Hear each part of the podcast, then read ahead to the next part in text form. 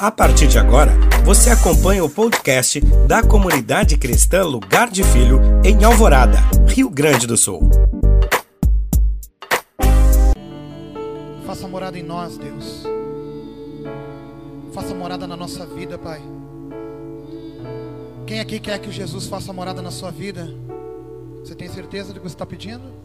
Então toma teu assento que eu quero falar um pouquinho sobre isso. Faça morada em mim, Deus. Faça morada em mim, Jesus. Eu não sei você, mas eu não tenho mais expectativas de como as coisas vão ficar daqui para frente, diante de tudo isso que nós temos vivido em 100 dias. No início dessa pandemia, eu gritei muito nesse púlpito e bati muito nele, dizendo que Deus ia dar um jeito, que Deus ia fazer um milagre, que tudo isso que estava acontecendo era para o poder de Deus se manifestar, e você ouviu isso. Em outras palavras, posso te dizer, eu estava dizendo para Deus o que ele tinha que fazer. Eu estava tentando impor para Deus que ele tinha que fazer o que eu queria que ele fizesse. E Deus provou para mim e os outros aqui que oraram pedindo para que Deus cessasse a pandemia, que Ele não vai fazer o que nós queremos, mas o que Ele tem que fazer. Porque Ele tem propósito nisso. Porque Ele tem o jeito dele de fazer as coisas. E o jeito que Deus vê é totalmente diferente do jeito que eu e você vemos. O jeito que Deus age é totalmente diferente do jeito que eu e você agimos. E Ele, através de Jesus, insiste na nossa vida em nos ensinar a entrar dentro do padrão que Ele estabelece. Irmãos, quem tem negócio aqui, nos próximos dias pode ter o seu negócio fechado. Quem tem bom emprego aqui, nos próximos dias pode ficar desempregado. Um grande caos pode se instaurar ah, socialmente, digamos assim, ou seja, pessoas sem Deus desesperadas pelas ruas, saqueando, virando carro, tocando fogo. Você já pensou nisso? Isso pode acontecer, sabia? Eu não estou prevendo o futuro, mas estou dizendo que pode acontecer. Agora eu quero perguntar: quem dentro do planeta, ou qual ser humano, não está passando exatamente pelas mesmas coisas que eu e você estamos passando? Pare e pensa um pouquinho. O homem mais rico da face da terra neste momento está dentro da sua super mansão, com seus super carros, pensando na mesma coisa que eu e você, aqui sentado dentro dessa igreja. O que nos difere é que se Jesus habita verdadeiramente em nós, nós temos certezas, eles dúvidas. Nós certezas, eles questionamentos. Agora eu quero perguntar para você: você tem certeza que Ele está aí dentro? Você tem convicção que quem reina aí dentro é Ele? Ou agora você deu uma, uma, um choquezinho aquele que. Porque tem uma coisa muito clara: se Ele reina, o lado de fora vê. E o lado de fora não vê o fulano, o beltrano, a ciclana. O lado de fora vê Jesus. Quem te olha do lado de fora, vê quem? A Fran, o Juliano, a Calana. Ou do lado de fora as pessoas olham e o que mais brilha, mais prevalece é Jesus na Fran, Jesus na Calana, Jesus no Juliano. Eu não sei se você entendeu o Evangelho, mas o objetivo dele é isso: é você carregá-lo, as pessoas lê-lo em você, e assim o mundo ser transformado, porque foi isso que Jesus trouxe e passou pela terra. Ele viveu e automaticamente construiu dentro de outras pessoas. E estas outras pessoas que receberam esta construção, que entraram dentro do padrão, deram respostas e construíram em outras pessoas, até chegar em mim e você. Mas eu não sei por que motivo, no meio do caminho, algumas pessoas se sentiram mais que Deus e passaram a gritar para o céu e dizer: Deus, cessa o corona. Deus, converte o meu filho. Deus, faz isso, faz aquilo outro. E esqueceram de olhar para dentro delas e dizer: Deus, faça em mim.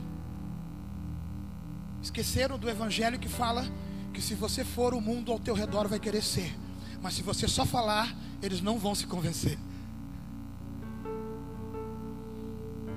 Eu tenho certeza de uma coisa: o mais rico, o mais poderoso e o mais pobre hoje estão dentro do mesmo planeta, com o mesmo problema. E o que vai nos diferir de uns para os outros é uma única coisa: os que conhecem e os que não conhecem Deus. E hoje eu quero falar de uma maneira de Deus que talvez eu nunca falei na minha vida. Eu quero falar um Evangelho de uma forma que talvez eu nunca falei. E eu quero falar de oração, cara. Porque a única coisa que nós temos para fazer hoje é orar. Você não pode dizer que amanhã você vai poder abrir a porta da tua casa, porque se surgir um decreto dizendo que você não pode abrir, você não vai poder abrir. Se você abrir, você vai ser preso, vai ser jogado no lugar e daqui a pouco já entra a pena de morte porque vai lotar as cadeias. Digamos assim, conjecturando. Ou seja, você não tem mais o controle da sua vida. Mas felizes são aqueles que têm certeza que o controle da sua vida está na mão do Todo-Poderoso. Abra sua Bíblia comigo. Em Lucas 18, versículo 9. Jesus, tu é maravilhoso. Obrigado por não desistir de nós, por nos ensinar, por cuidar da gente. Muito boa noite para você que nos assiste pela pelo canal aqui da Comunidade Cristã Lugar de Filhos. Seja muito bem-vindo ao nosso culto de domingo, quarto culto nesta noite. Este culto vai ser um pouquinho mais extenso, porque nós vamos ter outra atividade após ele. Vamos poder passar um pouquinho do horário. Espero que vocês sejam tremendamente abençoados através da palavra que vai ser pregada nessa noite. Amém? Lucas 18, alguém pode correr para mim lá na, na, na, na, luz lá e acender para mim? Ou deixa, deixa, deixa, deixa, pode deixar, pode deixar. Lucas 18, 9. Todo mundo está conseguindo ler? Todo mundo vai conseguir ler no escuro? Vão? Amém. Glória a Deus. Lucas 18, versículo 9. A Bíblia nos fala o seguinte: Contou também esta parábola a alguns que confiavam em si mesmos, achando-se justos e desprezavam os outros. Dois homens subiram ao templo para orar.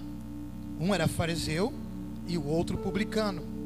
O fariseu de pé orava consigo mesmo: Ó oh Deus, graças te dou, porque não sou como os outros homens, ladrões, injustos, adúlteros, nem mesmo como este publicano. Jejuo duas vezes por semana e dou o dízimo de tudo quanto ganho. Mas o publicano, em pé e de longe, nem mesmo levantava os olhos aos céus, mas lamentava-se profundamente, dizendo: Ó oh Deus, tem misericórdia de mim, um pecador. Digo-vos, assim diz Jesus, que este desceu justificado para casa, ou seja, o publicano, e não o outro, pois todo o que se exaltar será humilhado, mas o que se humilhar será exaltado. Hoje eu quero quebrar no meio qualquer coisa que possa estar te impedindo de chegar diante do teu Deus de verdade, de se relacionar de verdade com teu Deus. Qualquer tipo de religião que porventura esteja escondida atrás, através de crenças que levaram até você e te fizeram você se perder no meio do caminho. Se você entendeu junto comigo, Jesus conta uma parábola. O que é uma parábola, meu irmão? É uma história que Jesus cria para trazer alusão do céu na terra. Ele quer apresentar o céu, então ele fala: Olha só, no céu funciona assim. Contou-lhes uma parábola. E nesta parábola ele fala que existia um fariseu e existia um publicano. Eu não vou rodear muito, eu quero dizer que um fariseu era um representante de Deus, um operário do templo, um líder religioso, um pastor, velho. E do lado esquerdo, do lado direito, um publicano. Para não rodear muito também, eu vou ir direto ao assunto. O publicano era um judeu que era contratado por Roma, ou na verdade, através de licitação, ele ganhava o direito de cobrar imposto do próprio povo, só que ele abusava na cobrança desses impostos. O pastor Alessandro já falou e eu aprendi com ele sobre isso, causando assim nojo das pessoas contra ele, causando assim aversão das pessoas contra ele. Um publicano era um político corrupto, um abusador, uma pessoa ruim, desonesta, um, um, na linguagem comum dos dias de hoje, um lixo, como muitas pessoas falam no Facebook dos políticos. Do lado de cá, um fariseu, um pastor. Do lado de cá, um publicano. um político corrupto, digamos assim. O meu Jesus conta uma história do céu e usa esses dois exemplos para dizer que o, o, o, pastor chega diante dele no templo para orar e diz: Pai, obrigado. Só porque obrigado, Deus? Porque eu não sou como este adúltero, como este ladrão, como esse injusto. Eu dou o dízimo de tudo que eu ganho, jejuo duas vezes por semana. E se eu pudesse acrescentar, eu acrescentaria: eu arrumo a igreja, eu bato cartão na igreja, eu prego na igreja, eu toco na igreja, eu canto na igreja, eu ajudo a igreja de todas as formas. Eu não sou que nem esse homem sujo publicano. Eu sou muito melhor do que ele. Eu sou uma ótima pessoa. Obrigado, Deus. A Bíblia não fala que o céu não ouviu. Mas a Bíblia conta que do lado, o publicano, no versículo 13 mas o publicano, em pé, de longe, nem mesmo levantava os olhos ao céu, mas lamentava-se profundamente, dizendo: Lamentava-se profundamente, dizendo: Ó oh Deus, tem misericórdia de mim, um pecador. E agora vem a parte que deixa todo mundo pirado, porque eu não sei se você entendeu. Ele continua no versículo 14: Digo-vos que este, o publicano, desceu justificado para casa e não o outro. Me explica. Se o cara que cumpre as regras, se o cara que anda bonitinho, se o cara que faz tudo certinho, se o cara faz até mais do que deve ser feito, Jesus não fala nada sobre ele. Só diz uma coisa: quem recebeu, quem o Pai recebeu a oração e desceu justificado para casa, foi o corrupto foi aquele que não vale nada para a sociedade. Foi aquele que a gente menos esperava. Sabe por quê? Porque Deus não está preocupado com as regras que tu cumpre, nem as almas que tu ganhou, nem o quanto tu toca, o quanto tu canta, o quanto tu prega, o quanto tu limpa, o quanto tu vira cambalhota na presença dele. Deus só está preocupado com uma coisa, e esta coisa está aí dentro de você, que é o seu coração. O publicano não conseguia levantar os olhos aos céus, enquanto o outro olhava para o céu com os braços escancarados, eu acredito, e gritava: Ei, eu sou bom demais. Eu faço muita coisa pelas pessoas. Eu sou assim, eu sou assado. Enquanto um não tinha coragem de levantar a cabeça, pelo contrário, olhava para baixo. E hoje Deus falou comigo muito forte. Sabe qual é o problema, Juliano? Inclusive, um problema que tu tinha. Tu gostava muito de de orar de uma forma eloquente. E tem três tipos de pessoas que oram.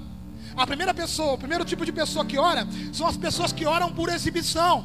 Ou seja, conhecem um Deus que tem poder para fazer, e aí encaixam palavras bonitas e espalham no meio da igreja: Ei Senhor, faça-se a tua vontade, e faz uma gritaria, e automaticamente está só preocupado com a oportunidade, está só preocupado com o que as pessoas vão ouvir. Deus faz porque é Deus, mas dentro não tem nada, porque tudo que foi exposto só estava do lado de fora. Tem um outro tipo de pessoa, que são aquelas que talvez no secreto oram, pegam a metralhadora da fé e jogam. Pai, pai, pai, pai, pai, sim, assim, assim, assim, pai, pai, pai, pai, pai, pai, pai, derrama um monte de coisa diante de Deus. E aí Deus ouve tudinho, tudinho. E aí Deus se levanta, né, se ajeita e diz: Agora eu vou te responder, meu filho. E procura: Filho, cadê você, meu filho? Eu te ouvi todo esse tempo. Mas tu não quer que eu te responda? Tu não quer me ouvir? Agora eu quero te explicar por que, que tu, eu não vou te dar isso, por que, que eu não vou te dar aquilo, por que, que eu fiz desse jeito, por que está acontecendo isso. Tu não está me ouvindo? A gente é muito bom de falar e muito ruim de ouvir, velho. E tem o terceiro tipo de pessoa. E o terceiro são aqueles que entenderam o Evangelho. Quando a gente entende o Evangelho, a gente sabe que o Evangelho está dentro de nós, que o reino dos céus é edificado dentro de nós, que nós somos o lugar que Jesus decidiu morar. Quando nós entendemos isso de verdade, automaticamente você não vai convidar Deus para morar num lugar todo desorganizado, não. Você vai querer organizar, mas como é que se organiza as coisas dentro de você? Simples. Fecha os teus olhos e olhe para dentro de você. E quando você fecha os olhos e olha para dentro de você, você não olha pelo externo. Deus me dá um carro, Deus me dá uma casa, Deus me levanta, Deus me põe. Não, você diz: Deus faz em mim, Deus opera em mim, Deus muda em mim, Deus arruma em mim, Deus transforma em mim e a tua oração não para até que dentro de você tenha um templo organizado para que o Senhor possa sentar e reinar e aí o lado de fora ver Deus na tua vida. Só por que, que ninguém quer? Porque eles não vê. Porque com palavras a gente vai para a internet e impulsiona, todo mundo assiste.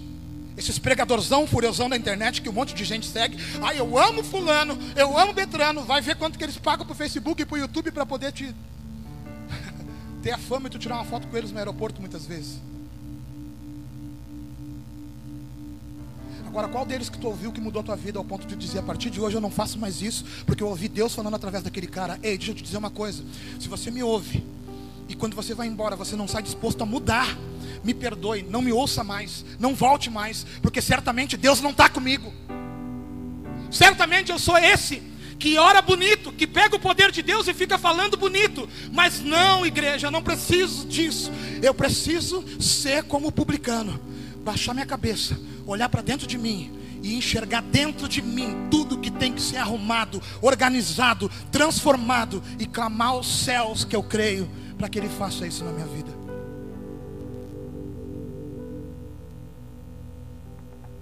Infelizmente, Temos uma baita de uma expectativa, vamos morar com Deus. Eu fico imaginando Deus, você chegando no céu, pulando na pontinha dos pés. Eita, cheguei. E aí, pai, onde é que fica o meu quarto? Cheguei, vim morar aí. Engraçado. Eu nunca ouvi a tua voz. Que linda que ela é.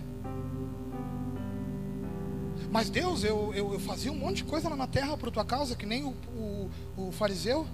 Eu, eu jejuava duas vezes por semana. Dava o dízimo. O dízimo é pesado. Só quem é crente dá dízimo. Uma das maiores provas de quem é crente e quem não é, é o dízimo. E eu dava. Eu provei. Agora tu vem dizer que não conhece a minha voz? Não, meu filho, eu te gerei, eu te conheço. Mas eu imaginava que tu nunca ia morar comigo, porque tu nunca olhou para mim e nunca se importou com o que eu acho? Na verdade, na verdade, meu filho, o certo seria tu chegar aqui sabendo qual é o teu lugar, porque antes de tu chegar aqui, eu deveria morar dentro de ti lá embaixo. Eu deveria habitar em ti. Eu deveria ter reinado em ti. E somente desse jeito tu poderia chegar aqui em cima. Mas não, meu filho. Tu estava mais preocupado em dominar as técnicas e as táticas para aparecer, do que verdadeiramente olhar para você, para dentro de você e entender o que tinha que ser arrumado, ajeitado e transformado, para aí sim ser aquilo que eu tinha para a tua vida. Igreja, eu estou impactado, sabe por quê? Porque nem eu e nem você sabemos o futuro. Tem pessoas que ouvem muito bem especialistas e grandes especialistas que a economia vai nos surpreender, que no final do ano vamos começar a nos recuperar. Peraí, eu vi, eu fiquei sabendo que tinha nuvem de gafanhoto por aí. Quem mais acredita? Peraí, a Bíblia não fala que viriam pragas? A Bíblia não fala que quando se aproximasse o fim não viriam pragas? Corona é o quê? Uma praga? E a nuvem de gafanhotos é o quê? Parece que tem terremoto, pai matando filho, filho matando pai. Viu Cidade Alerta? Assistiu o Jornal Nacional? Me responde, o que, que faltou? O que, que faltou para ele voltar? Agora eu vou dizer para que, que tu veio aqui. Como é que tu está esperando ele voltar? Como é que está aí dentro de ti aí? Na expectativa de levantar e correr e abraçar? Deixa eu te contar por que, que eu estou falando isso. Porque eu estava pensando, pai, o que vai ser de nós? Como é que vai ser? Como é que vai ser a igreja? Como é que vai ser isso e aquilo outro? Pensamento de quem é muito mais externo do que interno, porque quem é interno está queimando por dentro com os braços abertos, dizendo: Vem, meu amado, vem, meu amado, porque eu estou te esperando, vem, meu amado, porque eu acredito no céu, eu acredito na eternidade, vem, meu amado, porque eu quero subir contigo, vem, meu amado, porque eu creio que tu vem me buscar. Não, a gente não está esperando, a gente não quer muitas vezes. Só por quê? Porque a gente quer o externo, a gente quer viver o externo, a gente precisa do externo. Quando Deus está dizendo, ei, meu filho Jesus passou pela terra, fazendo muitos milagres, prodígios e maravilhas, mas o melhor que ele fez, sabe o que ele fez? Uma grande obra dentro das pessoas, construindo o reino dos céus. E olha o que, que ele me mostra sobre o céu. Olha o que, que é o céu. Olha o jeito que meu pai mostra o céu. Ele coloca um pastor do lado de lá e coloca um político corrupto do lado de cá e diz para mim: Ei, o pastor foi lá e falou bonito, fez bonito, bateu carteirinha, cumpriu as regras, mas eu aceito a oração do corrupto, porque na oração dele tem verdade. E eu sempre quis, meu filho, o coração deles, e não as coisas deles. Eu sempre quis o coração deles e não o que eles tinham para me dar material. Eu sempre quis o coração, eu sempre quis relacionamento. Mas meu filho, eles querem fazer para mim, mas nunca oram por mim. Eles nunca falam comigo e quando falam, saem correndo eu não consigo responder. Ou quando falam, falam bonito para todo mundo se impressionar. No fundo, quando eu olho para o coração, tem muito mais vaidade de uma boa oração do que uma oração verdadeira diante de mim, dizendo: Pai, tu é Deus mesmo. Ah, meu Deus. Como é que você está aí, meu irmão? A oração bonita do lado de fora, a oração rápida ou, ou extensa, que não escuta a resposta, ou a oração verdadeira que diz: Deus, que procura Deus, ei Deus, onde é que tu procura esse Deus? Procura aqui dentro do templo. Sabe por que, eu estou falando isso? Porque eu estava vindo para cá orar, caminhar aqui dentro. Eu orava lá em cima, orava no meu quarto. E Deus falou para mim, Juliano, 11 anos, quase 12 anos. E até agora tu não entendeu que eu estou dentro de ti, cara. Que o céu já começou. E está dentro de ti o céu, Juliano que o reino dos céus já começou, que a eternidade já começou, Juliano, mas ela acontece primeiro dentro de ti. Como é que tu está, meu irmão? A eternidade já está dentro de ti, ou tu ainda está em busca das mãos do que Deus pode te dar, tu ainda está em busca, porque se a eternidade estiver dentro de ti, tu vai ter nojo do pecado, cara. Tu vai sentir vergonha das coisas que tu fez, meu. Tu vai se lamentar, tu vai abandonar, não sai mais mentira dos teus lábios, cara. Como é que está dentro de ti, meu? Uma festa com bandeira esperando o rei dos reis. Oh, tu nem sabe o que tem aí dentro. Ele nem tem espaço para entrar e reinar, sabe por quê? Porque tem uma caixa cheia de entulha de um lado com mágoas, tem outra caixa cheia de entulha do outro lado com amarguras, tem uma outra caixa cheia de mentiras e tem mais um monte de caixa cheio de achismo. Oh, meus troféus, olha o que eu conquistei. Olha os, os recibos do meu dízimo. Olha os dias que eu cantei na igreja. E ele diz: Onde é que tem um espaço para mim aí dentro? Eu só queria habitar dentro de ti, e tu não tem noção do quanto é bom quando eu habito em ti, meu filho. Eu só queria reinar em ti, mas eu preciso que tu se esvazie dos teus títulos, se esvazie das tuas conquistas. Pare de se achar como esse publicano, porque a Bíblia começa falando. Contou também esta parábolas a alguns que confiavam em si mesmos, achando-se justos e desprezando os outros. Despreza alguém, meu filho. Se acha melhor do que alguém, meu filho. Acha que está acima de alguém, meu filho? Fariseu.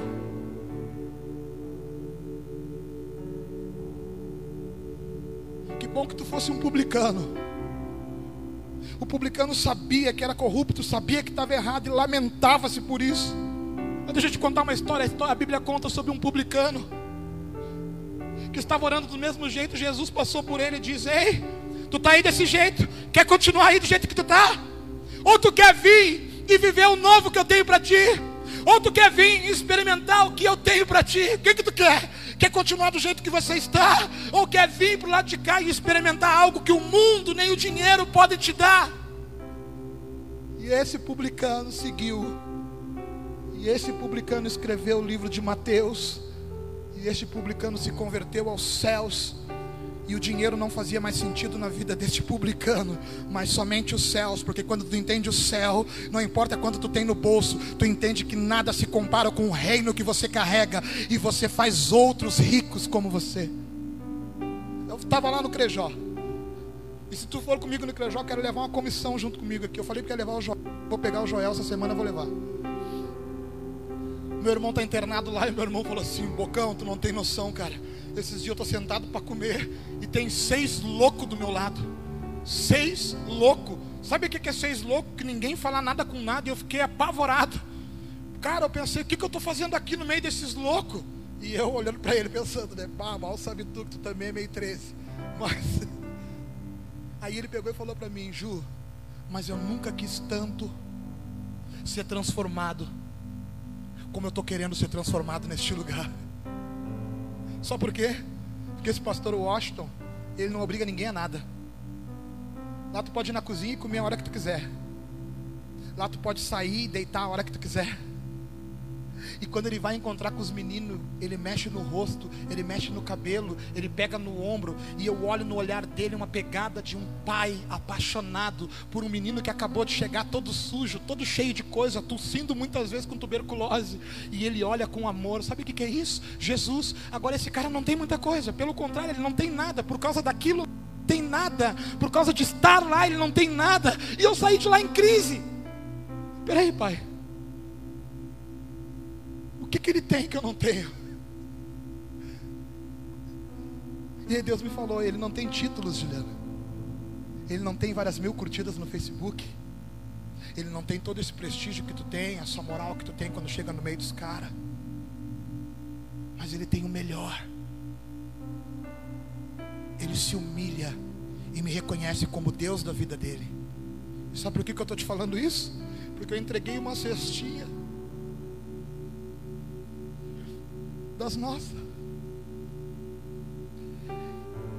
Para 70 entre homens e mulheres, eu entreguei a cestinha. Quando eu entreguei aquela cestinha, ali no chão, puro, molhado com barro, ele dobrou o joelho e começou a clamar: Obrigado, Jesus, com uma cestinha que não ia dar para uma refeição para aquela gente. E ele clamou: Obrigado, Jesus. E eu fiquei de pé olhando. Eu não vou sujar minha nesse barro. Eu estava cuidando para não sujar o meu tênis. E ele prostrado, e eu vi o quão milionário aquele homem era e o quão pobre eu sou. Eu só tenho coisas, títulos, conquistas. Mas hoje eu vim aqui disposto a dar tudo.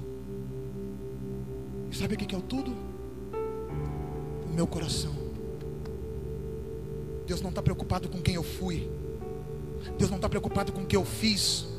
Deus não está preocupado com os pontos que eu bato quando vem na igreja, aos meus sacrifícios. Ai, eu estou cheio de dor, estou enfermo e estou aqui pregando. Preguei três vezes hoje. Se fosse semana passada, eu estava pensando assim. Não falando, mas pensando assim. E hoje eu estou aqui, Pai, obrigado. Obrigado, sabe por quê? Porque eu ainda consigo vir com dor nas costas e pregar. Obrigado, Pai, porque amanhã eu posso não estar tá aqui. Amanhã ele pode, pá, Chama, chama a fichinha do Juliano aí. Juliano Franco. Pum, desliga, a boquinha fica roxa. Desliga, a Josi vai tentar mexer, já está meio duro. Já era. Como é que eu vou chegar diante dele? Com a conta de um fariseu? Ou com a aprovação da oração de um publicano? Quem você é nessa noite, meu?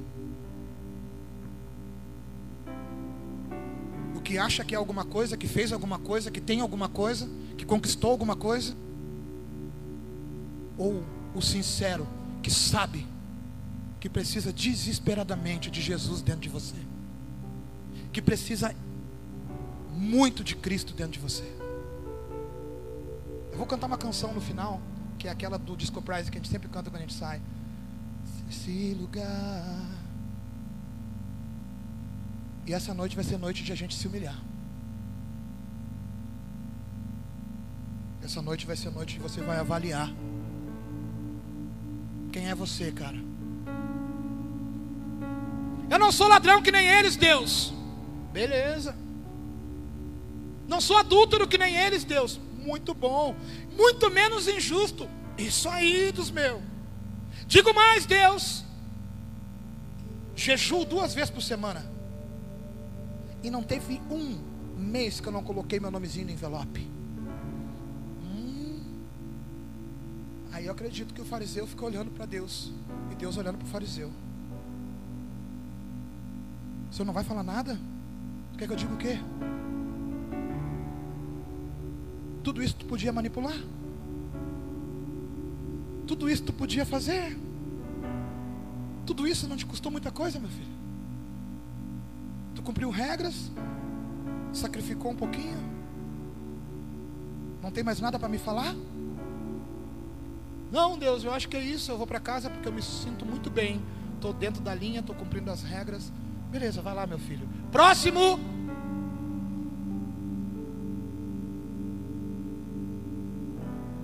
Chega o Sugismundo, arrastando o chinelo. Aquela pessoa que você diz que não vale nada.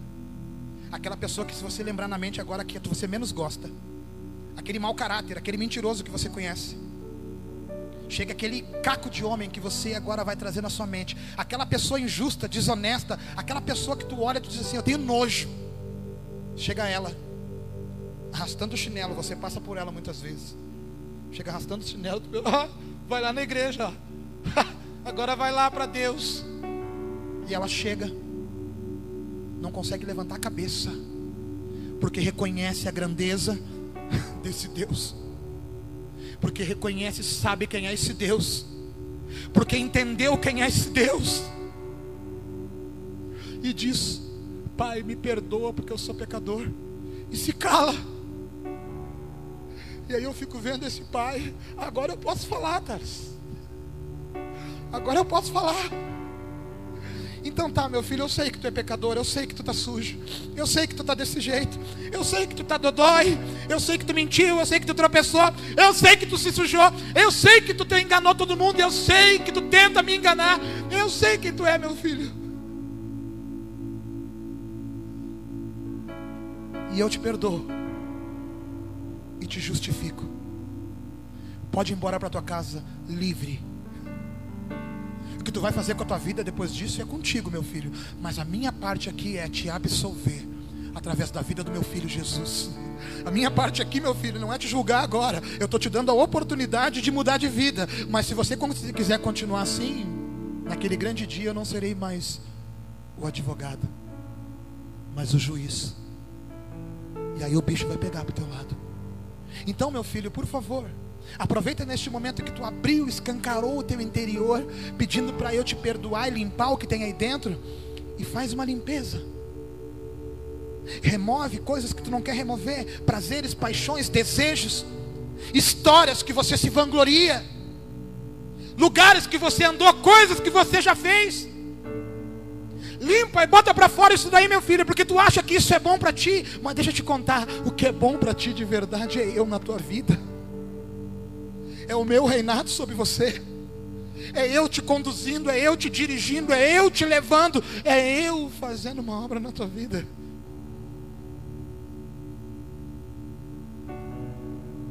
Quem mais assim como eu precisa disso? Talvez a gente não vai ter culto nos próximos 30 dias, tá? Então, diante disso tudo, nós vimos uma parábola que fala de dois homens que oraram. Talvez a única coisa que você vai ter nos próximos dias vai ser oração. A oportunidade de ser íntimo com teu pai. Preste bem atenção em como você vai chegar diante dele. Porque se tu chegar falando bonito, dizendo, ei, jejuo, oro, prego, viro cambalhota, pago nota, sou bonzão, sou honesto, não sou injusto. Ele vai só te olhar, ele não vai te repreender, ele não vai te anular, ele não vai. A Bíblia não fala que ele não, não estou aceitando a tua oração. A Bíblia fala que quem desceu justificado foi o político corrupto, foi o Sugismundo, foi o perdido. Olha como é que o meu Deus pensa. Eu não sei você, mas eu se perguntasse qual dos dois, eu não vou nem dar nome. Às vezes a gente quer dar o nome de um político corrupto, a gente pensa num direto, né? Mas eu não vou dar nome a ninguém. Qual dos dois, meu filho? Pastor fulano ou político Beltrano? Ah, é lógico que é o pastor fulano. Afinal de contas, dedica a vida dele para a obra. Ele faz, ele acontece. Pois é, meu filho, mas eu olhando aqui do céu, digo que o que me agrada é o coração do fulano. Que loucura isso, irmãos. Me explica. Não vai conseguir, sabe por quê? Porque ninguém explica. Ninguém explica a Deus. Isso quer dizer então que eu posso ser corrupto, eu posso ser sujo? Não, isso quer dizer que você tem que ser sincero, se humilhar e entregar o teu coração. Parou para pensar? Que eu não estou exaltando um homem errado, mas exaltando um homem que se humilhou e reconhece a grandeza de Deus e a necessidade de Deus. O fariseu podia ser a mesma coisa, mas ele preferia se apoiar nos seus feitos. Já o publicano, por estar muito sujo, sabia que não tinha mais nada a não ser a sua verdade. Nesta noite eu quero te dizer: escolha por levar diante de Deus não os teus feitos, teus títulos e as tuas qualidades, mas escolha nessa noite levar diante de Deus teus defeitos. Se humilhe e peça para Ele limpar a casa dentro de você, para Ele poder assim morar e reinar. Te coloca de pé.